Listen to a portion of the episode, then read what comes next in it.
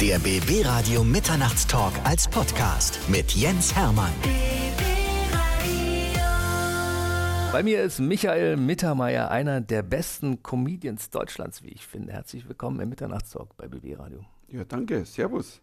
Servus. Man hört es auch selten bei uns in der Region, dass jemand Servus sagt, ne? Ja, bei uns ist normal. Bei euch ist es völlig normal. Das Lustige ist, dass niemand nachdenkt, was es eigentlich heißt. Was heißt es denn? Servus ist ein lateinisches Wort. Was heißt Sklave? Ja, Das ist Sklave. So. Das heißt, wir Bayern begrüßen uns mit Sklave. Hallo, Sklave. So, es hat ja eine freudsche Bedeutung. Aber es ist wirklich lustig. Ich, wenn du zehn Bayern fragst, was heißt Servus auf Latein, das weiß keiner. Hm. Von 102 vielleicht. Guck mal, und jetzt haben die Preußen etwas gelernt hier in Berlin-Brandenburg. Servus heißt Sklave. Ja. Das heißt, die nächsten 15 Minuten bin ich dein Sklave hier am Mikrofon. Ich stelle dir alles zur Verfügung, was du brauchst. Eine Bühne, Du kannst Getränke. auch Servus zu mir sagen, dann bin ich dein Sklave. Dein willfähriger Radiosklave. Du bist ja jemand, der also Stand-up und, und das klassische Kabarett so ein bisschen miteinander verbindet. Dein Kollege Willi Astor war hier, auch als U-Bayer, der gesagt hat, ey, ich bin kein Comedian, ich bin Kabarettist. Ich nenne mich Stand-Up-Comedian, weil das beides in einer Welt ist. Im Grunde genommen als Stand-Up-Comedian kannst du Politik machen, kannst über Hunde reden, über Frauen, whatever, über Bäume. Ich habe es ja nie so eng gesehen. Als wir so die junge Generation kamen, so in den 90ern, natürlich haben wir auch über MTV was gemacht. Also weil wir, das war das, was uns umgeben hat. Und die Kabarettisten, die halt so in den 60ern, 70ern, die haben halt andere Dinge gesehen. Und ich glaube ja nicht an diese, an diese spartanische Trennung. Am Ende des Tages ist es eh wurscht.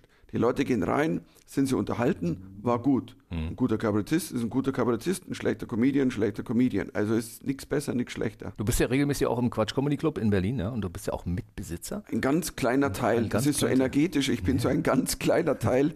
Eigentlich eine schöne Geschichte gewesen, weil Thomas sagt, hey, wäre schön, wenn ein paar Kumpels tatsächlich einfach energetisch einen kleinen Teil dabei sind. Ich habe natürlich so auch einen, einen langen Bond, sagt man schon heutzutage. Ne? So, und weil ich erst vor kurzem war ich in, in Hamburg wieder auf der Reeperbahn im Mojo Club und ich meine, 92 bin ich das erste Mal aufgetreten bei Quatsch, Mojo Club, Reeperbahn. Das ist lange her und hat eine geile Zeit damals. Die Geschichte, wie du überhaupt auf eine Bühne gekommen bist, soll mit einem Konzert von U2 zusammengehangen haben, in der du als Gast damals warst. Also die Kurzversion ist, ich habe damals schon auf Fußgängerzonen gespielt, habe so Programme gemacht, die waren aber noch wild zwischen ein bisschen was kopieren von irgendwelchen Liedermachern und irgendwas. Und ähm, habe dann aber gerade schon mein erstes Soloprogramm vorbereitet, wo ich wusste, mit dem will ich jetzt auf Tour gehen. Keine Ahnung, das war ein Impuls. Und dann zufällig oder Kismet, in dem Sommer bin ich halt aufs U2-Konzert in München und Bono hat sich mit der Gitarre verspielt. Manchmal hat er ja Leute auf die Bühne geholt und sagt, hey, wer kann Gitarre spielen? Ich habe mich gemeldet, habe mich auf die Bühne geholt, ich durfte ein Lied mitspielen und meine Offenbarung war, dass ich in dem Moment gespürt habe, es gibt keine Alternative. Du kannst jetzt nicht sagen, mache ich einen Job und nebenbei gehe ein bisschen auf Tour. Habe dann meinen Job gekündigt oder meine Ausbildung und habe dann gesagt, das mache ich jetzt, that's it. Und das ist also wirklich ein gewichtiger Moment, weil es gab ja auch schon, also ich sag mal, ein paar harte Zeiten. Die ersten zehn Jahre waren jetzt nicht leutetechnisch so erfolgreich. Für mich waren sie erfolgreich, weil ich hatte eine geile Zeit. Ich habe gesucht, ich habe was gefunden, wieder verloren, ich habe ausprobiert. Das war super. Aber ähm, war natürlich auch hart. Also wenn du dann vor zehn Leuten spielst, aber wenn dann gar keiner kommt, zwei war das Minimum. Und vor denen hast du gespielt? Ja, ich habe gut, ich habe sie nicht zahlen lassen. Es macht, macht keinen Sinn. Ich habe halt dann so eine Stunde gemacht und wir waren alle zufrieden und dann sind wir nach Hause gegangen. Und du hattest genug Lacher? Du musst spüren, ob die Situation stimmt. Also es ist auch so, wenn du jetzt, keine Ahnung, 100 Leute hast, 1000 Leute, wie viel auch immer, es kommt nicht darauf an, ob die jetzt alle dauernd losbrüllen. Wenn du merkst, die sind komplett dabei. Es gibt ja mal einen Abend wirklich, die Leute haben sich alle entschieden, warum auch immer. Wir hören zu, wir finden das super, die lächeln nicht an, aber sie klatschen nicht dazwischen. Und dann am Schluss stehen die auf, machen Standing Ovations. Heißt ja, es war gut. Das heißt, du musst währenddessen auch spüren, auch wenn sie nicht dauernd losbrüllen, die mögen das. Bringt dich das aus dem Konzept, wenn die Leute nicht ausrasten zwischendurch? Also wenn mich das aus dem Konzept bringen würde, dann hätte ich ein Problem. So nach fast 31 Jahren Tour, vor allem im Ausland, hast du Momente, da kann schon mal still sein. Das musst du stehen können. Du musst die, das ist wirklich so ein, so ein Satz, du musst die Stille stehen können. Stand-up-Comedy, da hat das Wort Stand-up auch wieder so ein, du musst es stehen können, was du da machst. Du musst einen Stand haben, du musst eine Haltung haben. Das kommt auch noch dazu. Und wenn es mal nicht so läuft, musst du einfach dastehen und es so servieren, als ob hier der geilste Auftritt des Jahrhunderts ist. Weil es gibt nichts Schlimmeres, wie wenn die Leute spüren, der fühlt sich unwohl. Oh, jetzt können wir aber mal zwischenrufen, jetzt können wir heckeln. Und ich sag mal, egal wie es läuft, mich kriegst du nicht von der Bühne gehackelt. Also bisher noch nicht. Tok, tok, tok. Wir reden gleich noch über deine vielen Auftritte im Ausland, aber lass uns mal zurückkommen. Du hast früher eigentlich begonnen als Musiker. Ja, es war so eine wüste Mischung, was ich gemacht habe. Also ich war so Liedermacher, Kabarettist, wenn man das so nennt. Ich habe tatsächlich am Anfang mehr Lieder gesungen und dazwischen halt mal einen Sketch gespielt oder Moderation gemacht oder halt so die Übergänge. Und ich habe halt Gott sei Dank, oder ich habe gemerkt, dass meine, meine Wortbeiträge immer besser wurden und meine Lieder nicht. Und ich habe halt irgendwann gemerkt, also mein Reservoir an Liedern, die ich so schreiben konnte, sie wurden irgendwann nicht mehr besser. Und ich habe irgendwann gesagt, naja gut, das andere kickt die Leute viel mehr. Und habe dann, ähm, Gott sei Dank auch, da bin ich immer ehrlich zu mir. Weil es gibt ja auch Leute, die sagen, ja, aber meine Lieder ganz toll, die sind genauso gut. Nee, also ich meine, das war schon cool. Ich habe dann, ich habe damals auch mit Band gespielt, äh, so ein bisschen Rock, Liedermacher, Kabarett, also so eine Mischung.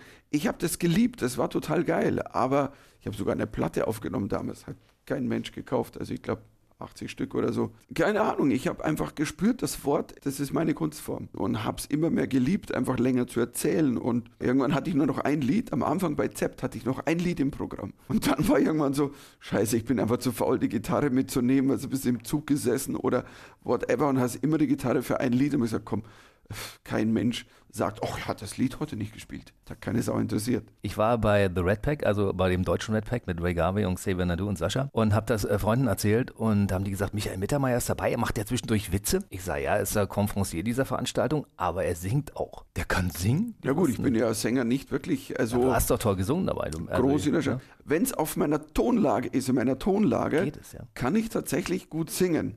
Ich meine, meine Frau immer sagt, du musst dich nur ein bisschen anstrengen. Meine Frau ist ja Sängerin und die ist so meine härteste Kritikerin. Sagt, aber wenn du jetzt anfängst zu knödeln, weil ich kann dann dieses, also so ein bisschen, es weckert dann sehr bei mir. Aber wenn ich will, kann ich in einer bestimmten Tonlage singen. Ungleich viel schlechter natürlich wie die Jungs, ist klar, die drei. Das, ähm, aber es ist eine ganz tolle Geschichte. Und ich liebe es, mit dabei zu sein bei Live in Swinging. Das hat ja sowas, du spürst die Musik, ich meine, wie die singen. Das Wahnsinn, ist halt ne? echt Das war fucking Wahnsinn. Alle drei. Du hättest ja nicht unbedingt Comedian oder Musiker werden müssen, denn du hast ja auch als einer der wenigen in der Branche einen ordentlichen Abschluss. Ne? Du hast ein Studium der Politologie, Amerikanistik mit Abschluss. Ne? Ich habe den Magister gemacht, aber ohne Sinn und Zweck. Also ich habe das Studium zeitgleich begonnen. Ich bin schon auf Tour gewesen, dann habe ich zeitgleich angefangen zu studieren, damit meine Eltern zu Hause zufrieden waren. Die hätten mich sonst rausgeworfen, glaube ich.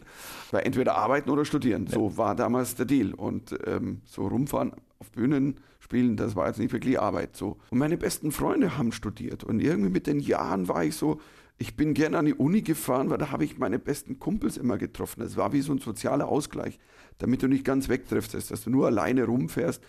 Weil eins muss man immer wissen, Stand-up-Comedy ist nicht nur ein Beruf, es ist eine Lebensform. Und du fährst viele Jahre alleine rum. Heute ist es wieder anders, weil heute ist irgendwie, keine Ahnung, es gibt viel mehr, muss man sagen, was total schön ist. Ich meine, allein in Berlin, wie viele Open Mics sich in den letzten Jahren gegründet, gegründet haben, das ist großartig. So viele Junge, es sind Hunderte. Und die halten zusammen, die unterstützen sich gegenseitig, machen Mixed Nights, gehen auf Tour. Das war damals nicht. Damals auf Tour hieß, du fährst alleine 200 mal 250 Auftritte im Jahr rum, bist alleine, hockst in einem Auto, fährst irgendwo hin. Und das musst du auch wieder stehen können und leben, musst du mögen. Und da war das Studium irgendwie so ein sozialer Ausgleich. Und dann hat mein Prof mir die Arbeit über amerikanische Stand-up-Comedy genehmigt und dann wusste ich, okay, ist mal fertig. Sonst glaube ich, Magister hätte ich nicht gemacht über irgendein Thema. Bist im Thema geblieben. Macht dir das Angst, dass da vom Nachwuchs her ganz schön Druck entsteht unten, dass so viele neue Leute nachwachsen, die auch mitunter sehr großes Talent besitzen? Ich finde das super, ganz ehrlich. Von mir aus kommen äh, 100 nach. Der Punkt ist ja, solange du ein gutes Programm machst, kommen Leute zu dir. Daran glaube ich. Es kommen irgendwann weniger Leute, das ist klar. Irgendwann ist der, der große Hype vorbei, da kommen weniger Leute. Aber so what? Es sind so viel mehr Menschen, als ich je in meinem Leben geglaubt habe. Immer gut, ich kann nicht meckern, weißt du, ich, äh, meine Tour geht von klein bis ganz groß. Das liebe ich im Moment sehr, weil ich spiele halt ein Quatsch Comedy Club oder die Wühlmäuse genauso wie irgendeine Halle halt mit ein paar tausend, aber ohne Aufwand. Ich habe halt jetzt einen Backdrop, der ist in einer Sporttasche, die kann ich mitnehmen, die kann ich einchecken. Es ist mein Lichtler dabei, der Lars Deutrich, seit 25 Jahren kennen wir uns. That's it. Und wir hängen das gleiche Ding auf vor 5000 Leuten wie vor 100 Leuten. Der Kern ist das Programm. Solange du was zu erzählen hast. Und für mich ist es so schön, weil irgendwie fällt mir immer noch was ein. Das ist auch toll so. Mach das bitte weiter so. Wir kommen auf deine Auftritte im Ausland. Du warst ja in den USA, hast du verschiedene Auftritte gehabt in englischer Sprache. Du warst in Südafrika und hast dort Auftritte gehabt. Machst du dasselbe äh, Programm dort eins zu eins oder hast du ein extra Programm für die englischsprachigen Gäste? Das ist dann schon ein sehr eigenes Programm. Übersetzen funktioniert nicht. Hm. Ähm, du bist in Deutschland, du machst eine Nummer. Viele sind von den Themen her natürlich auch, die würde drüben keiner verstehen. Und es ist eine andere Perspektive. Du stehst da als Deutscher in Amerika und in Südafrika und als ich angefangen habe, ähm, auf Festivals aufzutreten im Ausland, das hatte noch nie ein Deutscher gemacht. Ich war der erste Deutsche ever, der auf Englisch im Ausland gespielt hat. Mhm. Jetzt gucken die dich natürlich an, so, ja, das Klischee ist, Deutsche sind nicht lustig. Ich habe natürlich mit dem gespielt von Anfang an, spiele heute noch damit, klar. Manchmal kannst du Nummern übersetzen, das sind dann halt Nummern, die ein Thema haben, was die Leute verstehen. Ich habe meine Nummer gehabt im Blackout über österreichische Atomkraft, über das Atomkraftwerk, das erst gebaut wurde und dann ein Volksentscheid über Atomkraft und es war fertig gebaut und dann wurde entschieden, nein, Atomkraft, nein. Und das ist eine Metapher über Atomkraft, die ganze Nummer. Und die war ein großer Ränder in England, auch in Amerika. Ich habe dann immer eingebaut die, die lokalen Dinge. Wie ist es bei euch? Also wie sind die Amerikaner drauf? Was bauen die gerade? Wie sind die Engländer? Und dann funktioniert das. Du brauchst natürlich immer die Referenz. 2018 war ich im Comedy Cellar in New York und das ist der heilige Gral. Mhm. Das ist der Mutterclub aller Stand-up-Clubs weltweit. Weiter geht's nicht mehr. Und das ist natürlich schon cool, wenn du da auftrittst und mit der Liga mithalten kannst. Ich meine, für mich ist natürlich Wahnsinn, dass ich plötzlich Ikonen, die ich noch auf Video gesehen habe oder mir die Platten gekauft habe, dass ich mit denen auf einer Bühne stehe. Und, und, und das eine Normalität hat, aus dem raus, dass du sagst, okay, die akzeptieren dich, weil du auch lustig bist. Man muss immer eins wissen, im Ausland, wenn du nicht lustig bist, spricht niemand mit dir. Ich habe auch das Gefühl, also als ich zum Beispiel im Seller war, ähm, der Konkurrenzkampf, klar, es ist drüben ungleich viel, viel härter, weil es gibt tausende Comedians und es gibt hunderte richtig geiler Comedians. Aber die Leute, die gut sind, machen keine Ellbogen und Konkurrenzkampf und ich bin weil du wisst, ey, ich bin gut, du bist gut, lass uns eine gute Zeit haben. Sehr schön. Und äh, heute, fast zehn Programme später, nach deinem ersten Programm, bist du immer da, findest dich immer wieder neu. Back to Life, Paranoid, Safari, Achtung Baby, Blackout, Lucky Punch. Also das entwickelt sich weiter. Das heißt, so in zwei Jahren kommst du dann wieder mit einem neuen Programm um die Ecke und wir können uns weiterhin daran erfreuen, dass du uns zum Lachen bringst. Definitiv. Es hört nicht auf. Es ist sogar so, dass ich gerade meinem aktuellen Programm Lucky Punch das ist way zu lang und ich habe schon, ich weiß nicht, eine halbe Stunde rausgeschmissen. Alles funktionierendes Material. Der Vorteil ist ja, wenn ein Michael Mittermeier-Programm eigentlich vorbei ist nach zwei Stunden, wissen alle Fans, die im Zuschauerraum sitzen, so wie ich zum Beispiel, da könnte theoretisch jetzt noch eine halbe Stunde Zugabe kommen. Ja, ich bin oft zu lang, wie mir meine Leute sagen. ja, also ich super. kann nicht aufhören. Nee, der Deutsche will immer mehr, ja. mehr, mehr. Im Ausland, du hast ja 60 Minuten, spielst im Ausland mhm. 60. Nach 64 dreht der Techniker dann den Saft ab. Meistens kommt dann ja eine Viertelstunde später noch einer und spielt auch wieder 60 in manchen Theatern, mhm. in London zum Beispiel. Das heißt, du bist dann auch raus. Aber es ist schon eine geile Form. Du, das ist ein Punch. Was du, eine Stunde, bam, in the face. Und dann gehst du runter und die Leute, ich will mehr, mehr, mehr, mehr, mehr.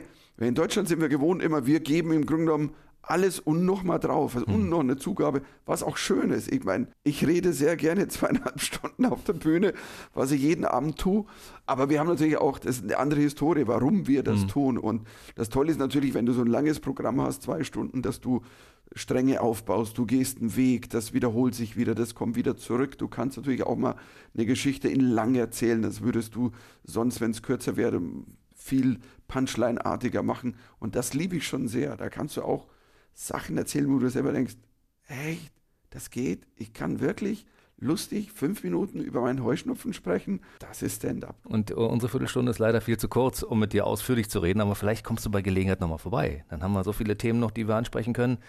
Michael Mittermeier war bei uns im BB Radio Mitternachtstalk. Schön, dass du da warst. Ja, sehr gerne. Der Sklave geht jetzt wieder nach Hause und war schön. Ich komme wieder. Servus. Servus.